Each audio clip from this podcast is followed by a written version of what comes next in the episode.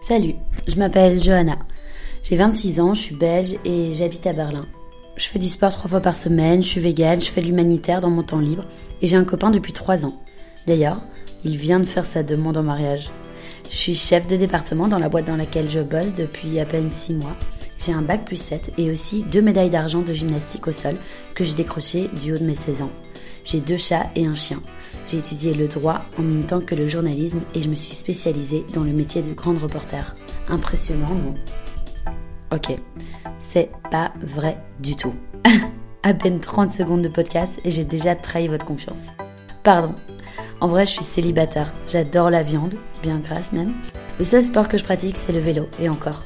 J'en fais pour aller au boulot et j'arrive parfois en retard, enfin souvent, en fait. Je bosse dans une petite start-up qui produit des vidéos et j'habite Berlin. Ça, c'était vrai. Mes seuls animaux de compagnie sont des végétaux. Enfin, j'ai acheté deux plantes il y a trois mois, mais l'une d'entre elles est morte après deux semaines. J'ai cru que je pourrais devenir ce genre de femme qui arrose ses plantes tous les soirs et qui commence chaque journée par un bol de granola. Mais non. J'ai étudié la traduction, ça c'est vrai aussi, et l'interprétation de conférences ensuite, allemand et espagnol. Toujours vrai. Il y a un moment où je savais traduire en temps réel, c'est-à-dire que j'étais capable d'entendre un discours ou un texte en allemand ou en espagnol et de le traduire en live en français. Bon, c'est juste une question d'entraînement, je vous rassure. C'est pas sorcier. Ah, je viens de minimiser une de mes compétences. Et c'est d'ailleurs ce que je fais de mieux. Et c'est justement aussi ce dont je voudrais parler aujourd'hui avec vous. J'y viens. J'aime bien raconter des histoires, à l'écrit et à l'oral aussi. J'ai un rapport aux mots plutôt boulimique. Je me nourris des expériences des gens que je rencontre ou que je fréquente. J'aime écouter leur parcours de vie, la façon dont ils sont arrivés là où ils sont. Puis bon, je suis un vrai moulin à parole et la plupart de mes proches pourront témoigner. À l'école, c'était souvent Johanna aurait de meilleurs points sans les bavardages incessants. Bon, pour toutes ces raisons, j'ai décidé de lancer mon podcast pour parler de vous, de moi, des deux ensemble ou pas. J'ai consommé pas mal de podcasts cette année. Certains me nourrissent au quotidien et sont même capables de me faire sortir du lit les jours où j'ai vraiment envie de rien faire. Ils me stimulent, me parlent et m'inspirent.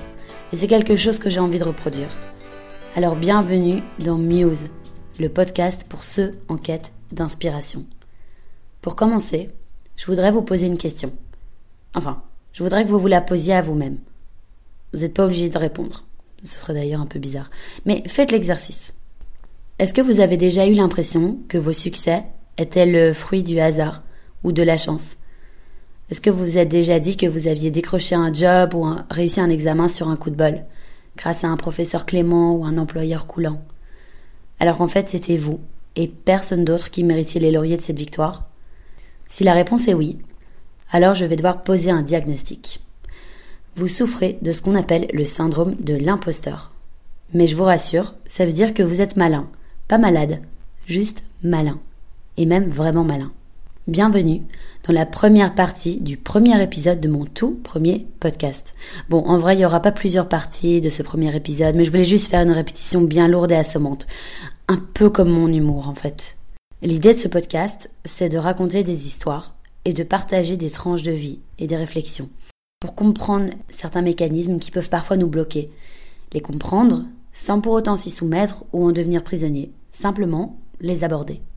Cette année, j'ai constaté auprès de certaines personnes qui me sont proches des modes de fonctionnement récurrents que je n'arrivais pas très bien à décrire ni à identifier. Par respect pour le premier sujet de mon récit, je ne vais pas divulguer son nom, même s'il sera probablement pas bien dur d'identifier celle dont je vais vous parler, pour ceux qui me connaissent du moins. Mon personnage a 23 ans. Elle est de taille moyenne, brune aux yeux bruns. C'est une femme sensible, plutôt introvertie et assez belle à regarder, pas que ce soit un argument de poids, non. Mais elle répond vraiment aux, critères, aux canons actuels de la beauté. On pourrait penser que ça facilite la vie ou que ça apporte de la confiance en soi, non Pas pour elle. Elle vient de terminer un master assez réputé à Paris. Elle a déjà un bon bagage pour quelqu'un de son âge. Mais rien de tout ça ne lui donne vraiment confiance en elle. Et à ce titre, je m'identifie pas mal à elle. L'année qui vient de s'écouler n'a vraiment pas été facile pour elle. À la Sorbonne, comprenait pas trop ce que les professeurs attendaient. Elle se sentait pas à sa place, elle avait la boule au ventre rien qu'à l'idée d'aller en cours. D'ailleurs, pour l'anecdote, un jour, alors qu'elle suivait un cours magistral, elle s'est mise à bailler sans mettre sa main devant sa bouche. Bon, ça arrive à tout le monde. La professeure s'est interrompue devant tout le monde pour lui dire Mademoiselle, vous êtes un porc. Bon, on a tous trouvé ça hilarant et atroce à la fois. Et elle aussi d'ailleurs. Bref, bien qu'étant étudiante d'une prestigieuse université, elle a commencé à développer une réelle peur panique à l'égard de tout ce que ce master représentait. La pression, les attentes, les exigences. À toutes ces peurs s'ajoute le fait qu'elle a le don de se saper. C'est la reine du sabotage. Quoi qu'elle entreprenne, elle n'y arrivera pas selon elle. C'est sûr. Et si elle réussit, c'est qu'elle a eu de la chance. Si elle rate, il fallait s'y attendre. Avant, elle se sabote, et après, elle se dérobe. Vous allez comprendre tout de suite. Flashback. On est à Paris, en juin 2017, dans le 16e arrondissement. Elle reçoit un SMS de sa camarade de classe. Les résultats du master sont tombés. Elle se connecte sur la plateforme de l'université et lit, à côté de son nom, A, D, M. Admise. Elle a réussi. En fait, quand j'ai reçu mes résultats, enfin, je me rappelle, je me suis connectée à mon, interface euh, internet et j'ai vu genre que toutes mes notes étaient au-dessus de la moyenne. Du coup, j'étais avec ma soeur chez moi et il y avait écrit genre euh, ADM, ce qui veut dire admis en France. Et du coup, je regarde ma sœur et je dis quoi? Mais je comprends pas et tout. Et je sais vraiment que la première chose que j'ai ressentie, c'était même pas de la joie en fait, c'était plutôt de l'incompréhension. J'avais peur qu'il y ait une erreur. Enfin, je n'osais pas dire tout haut que j'avais réussi. Et, euh, et, ça a été le cas pendant pendant super longtemps. Je n'osais juste pas le dire. J'avais peur que ce soit pas vrai en fait. Et, euh, et puis je me suis directement dit. Euh, j'ai vu ma note de mémoire parce que c'était vraiment mon mémoire qui m'avait qui m'avait le plus angoissé et sur lequel je doutais le plus en fait. Et j'ai vu ma note de mémoire et je me suis dit ah heureusement qu'il y avait l'assesseur euh, qui m'a qui m'a monté ma note de 2 points et donc j'ai eu 12. Mais euh, je me rappelle en tout cas que j'arrivais enfin j'arrivais pas à être contente. Et c'est ma sœur qui me l'a dit, elle était à côté de moi et elle m'a dit mais tu te rends compte que tu as réussi ton master 1 à la Sorbonne et t'arrives même pas à être contente. Et c'est vrai en y repensant, j'arrivais pas à être contente en fait. La première chose que j'ai ressentie c'était vraiment de la compréhension et, euh, et même pas de la joie. La joie est venue bien après, quand je discutais avec les gens et quand je disais aux gens que j'avais réussi. Euh, mais mais c'est comme si j'osais pas en fait, euh, même encore jusqu'à maintenant, c'est comme si j'osais pas être euh, heureuse et j'osais pas être contente d'avoir réussi ou en tout cas j'osais peut-être pas le partager. Donc aujourd'hui je suis contente d'avoir réussi. Euh, je pense que je suis fière de moi. Non, je, je, je sais que je suis fière de moi mais euh, mais j'ai quand même une gêne en fait quand je dis que j'ai réussi. Comme si la réussite elle m'appartenait pas vraiment. C'est un peu bizarre comme euh, comme ressenti.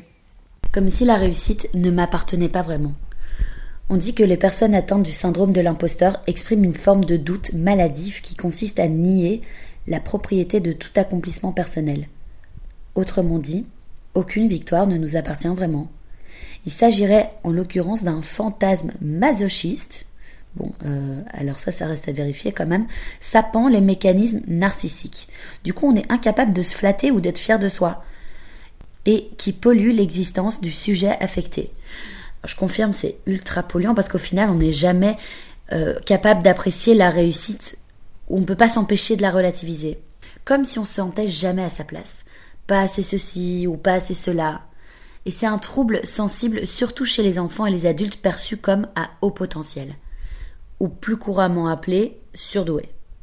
Je me disais bien que j'étais différente des autres.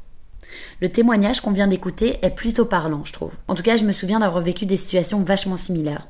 Par exemple, je viens de commencer une école préparatoire pour entrer en faculté de journalisme et pour un des devoirs qu'on devait remettre, j'ai obtenu une note vraiment pas mal. La prof m'a demandé si elle pouvait partager ma copie avec le reste des étudiants. Je savais plus où me mettre. J'étais super fière, mais aussi super gênée. Moi, genre ma copie, non mais c'est planté. Et puis de toute façon, j'ai eu de la chance avec mon sujet. Enfin, je connaissais plus ou moins le domaine, donc euh, pas de quoi s'affoler. Alors euh, j'entends déjà dire oh la, meuf faussement modeste, mais non. Parce que le problème pour les gens qui se sentent jamais légitimes ou assez bons dans ce qu'ils font, c'est que c'est un excellent frein. On devient son pire ennemi en fait. Et quand j'ai commencé à écrire, je me demandais, mais qui va lire ce fatras de mots? Qui est-ce que ça intéresse de lire ce qui se passe dans ma tête? Surtout que c'est vraiment le bordel parfois. Du coup, j'ai mis des mois avant de me lancer et de me dire, écris et tu verras bien, ou dessine et tu verras bien. Au lieu de penser, moi, mini Johanna, je vais écrire des articles, mais bonne blague. Pareil pour mon premier boulot. Je comprenais pas ce que je foutais là. En un an et demi de collaboration, j'avais vraiment pas l'impression d'avoir révolutionné quoi que ce soit dans cette boîte ce que je pense toujours d'ailleurs, mais quand il s'est agi de virer la moitié de l'équipe, mon boss a décidé de me garder et j'ai pas compris. Parce que même si j'étais la plus âgée d'une équipe composée surtout d'étudiants, j'étais pas la meilleure, donc j'étais une farce. J'étais la plus ancienne et pourtant j'étais pas la plus efficace. Un imposteur et tout le monde allait s'en rendre compte. Pourquoi est-ce que j'avais toujours ma place alors que les chiffres parlaient d'eux-mêmes? Mes indices de performance, oui, on était évalués chaque minute, c'était un peu pénible, grimpaient vraiment lentement, mais on s'en fiche en fait. Rien à prouver au final. J'apportais autre chose dans cette équipe. Une autre valeur. Et c'est ce que mon patron m'a dit le jour où j'ai posé ma démission. Quand même, ce syndrome de l'imposteur touche 70% des gens à un moment donné de leur vie. Des gens qui partagent d'ailleurs souvent des traits de caractère communs. Hein. Une tendance au perfectionnisme, à l'acharnement professionnel, minimisation des succès, peur de l'échec, rejet du compliment. Bref, euh, moi j'ai le ticket gagnant. Le complexe de l'imposteur est plutôt fréquent, mais pourtant il n'a pas sa place au répertoire des maladies mentales. Alors je peux vous assurer que ce truc m'a plus souvent pourri la vie qu'une grippe ou qu'une gastro. Et sur le long terme en plus. Combien de fois j'ai voulu recommencer des trucs, ou commencer même des trucs, puis je me disais non, t'es ridicule, ça marchera pas.